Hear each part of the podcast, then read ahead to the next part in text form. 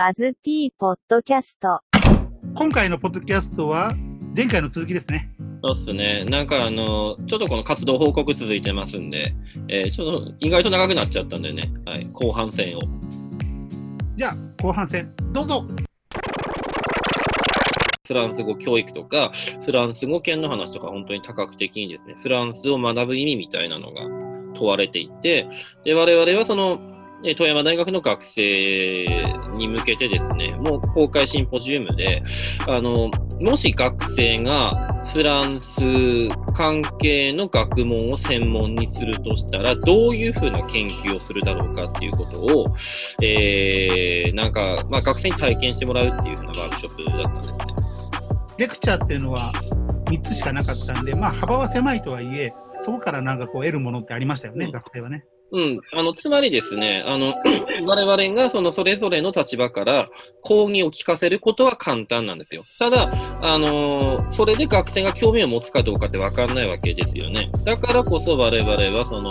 学生にまず自己分析をさせて、彼らの価値観っていうものに迫っていったんですね。だから何にもまずはその教えずに学生に徹底的に自己分析をさせて、えー自分を語る言葉っていうのをこう見つけてもらう。キーワードとして。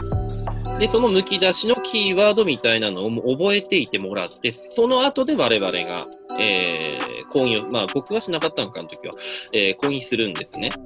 で、その講義で面白いと思って、思ってたところって、まあ学生、まあ必ずどっかはあるんですよ。それを徹底的にまた分析してもらって、えー自分を語る言葉とこうつなげていくっていう、そういうふうな試みですよね。それによって、その、自分の心の中に潜んでいる面白さと、その文化の内側に潜んでいる面白さをこうつなげていって、学生自身のその興味関心っていうものをですね、フランスの方にこうつなげていく。まあそんな試みですよね。題目最後に研究のタイトルを作ってもらうすごかったですね、あれね。で、一人優秀な人を選んだんですよ。うん、あの最最優秀題目賞みたいなのをね、あの 選んで、なんかそれっぽい題目いっぱいできましたよね、なんかね。非常に面白かったです、あれはね。面白かったですね。ねそして、まあ、おととしの話の総括になるんでしょうけど、神田外語大でワークショップした内容を論考にしたというので、まあ、掲載されたんですよね。あれ、なんか去年ぐらいに書いたんだっけ？書いたの去年。そう、書いたの去年。おととしワークショップをして、去年の頭ぐらいに書いて、去年の夏頃に出たんでしたっけ？そうそうそうそう。読んでください、皆さん。ネットで読めるんで。高橋あずさとかで、まあなんか検索したら出てくると思いますんで、まあ興味ある方は読んでみたらいいんじゃないかなと思います。で、あとは埼玉。遠かったね。よかった。フランス語教育学会で発表したところ、埼玉県立稲高校の先生に、あの稲高校でフランス語を第一外国語で教えてるんですよね。ここで、あの、生徒さんに向けてちょっとやってくれませんかということで、まあ、あの、やりに行きました。高校生っていうのはね、なかなか大学生と違って、まあまだ、まあ少ない面はあるんだけど、それはそれでこう、侮れなかったねです、うん侮れないとこ、まあ専門でやってるっていうのもあるんですけども、侮れないところってのはありました。チームワークがやっぱ高校生よいいし、話聞くし、動くし、いや、本当になんかあの礼儀も良かったですよね。びっくり、もう。うんで、新型ワークショップじゃないですけど、ケースメソッドの新ケースで、クソ長いケース書いて、もうなんか、あの、高校生相手にどれぐらいむちゃくちゃできるのかなってちょっと思って、結構難しいことやったんですよね。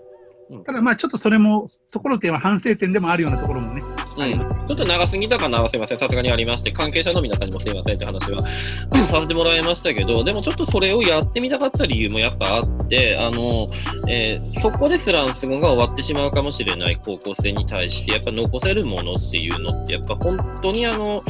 えー正解も何も見出せないような、問題を把握することすら難しいような、めちゃくちゃなあの難易度高いことって、やっぱちょっと、うーんどうしてもやりたやりたくなっちゃったっていうか、やるのが正しいように思っちゃって。夏休み以降は、まあ、ちょっとそれほど大バカな活動っていうのはやってないんですけども、3人ではね、去年、2019年っていうのは、まあ、かなり充実した年になりましたよね。いや、結構そう考えてみるとやったな、いろいろな。あずにゃん、個別では何があったの？いや、すすんごいいっぱいあって、その後とかも、大牟田行って講演会やったら、大牟田のなんか青年会議所で講,、ね、講演会ね。青年会議所でなんか居酒屋の店長とか一日プルースを語るってわけわかんないことやったり、で、あとは青森って、えー実家の青森の弘前大学のその、えーイベント手伝ったり、弘前大学で発表したりとか、うん、まあそんなことやってましたね。いや、松井さんは？えっと、さっきの稲学園の後、そのまま、えーっと、ヨーロッパにまた飛んで、科研の、あの自分の個人科研の、えー資料収集とインタビューをしてきました。えーっと、えーどこ行ったっけ？フランス、ベルギー、ルーマニア、ベトナム、行きました。あれですよね、あの、コントラバスの箱の中に入って移動したんですよね。プライベートジェットで。パスポートを持たずに。あ レバノンの方に。レバノンの方に。あでも、レバノンもいつか行きたいなと思ってるけど、これでなんか関係が悪くなったりしたらどないしようとか。料理はうまそうだよね。多分うまいと思う。うん。いや、僕、ベルギーに、ベルギーにいた時に、今度レバノン料理の店連れて行ってく連れて行くよって言われて、結局行けなかったんだけど、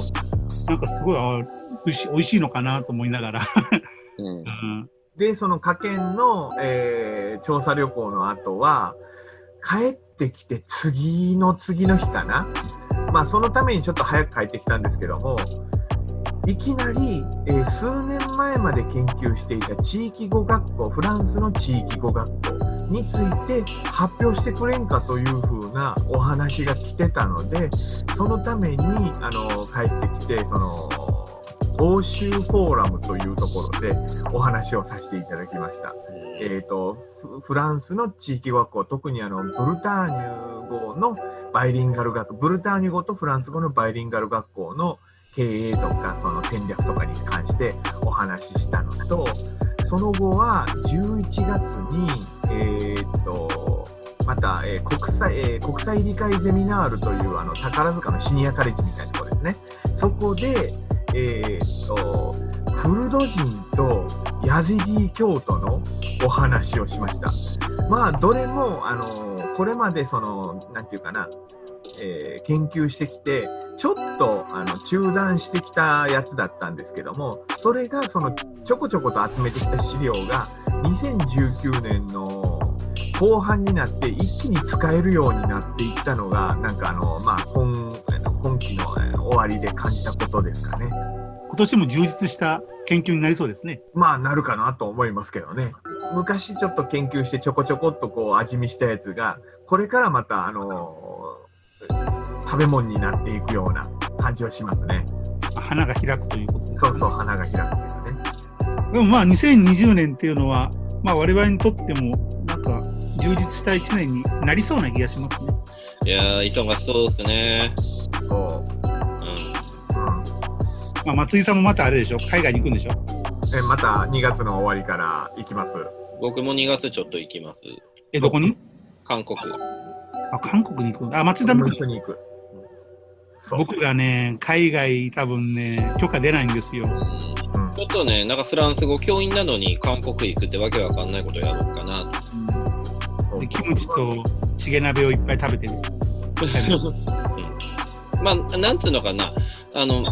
マイノリティを見るときって自分がマジョリティ側に身を置くことが多いんですけども、自分たちが外国人としてマイノリティを見るとどうなるかなっていう着想があって、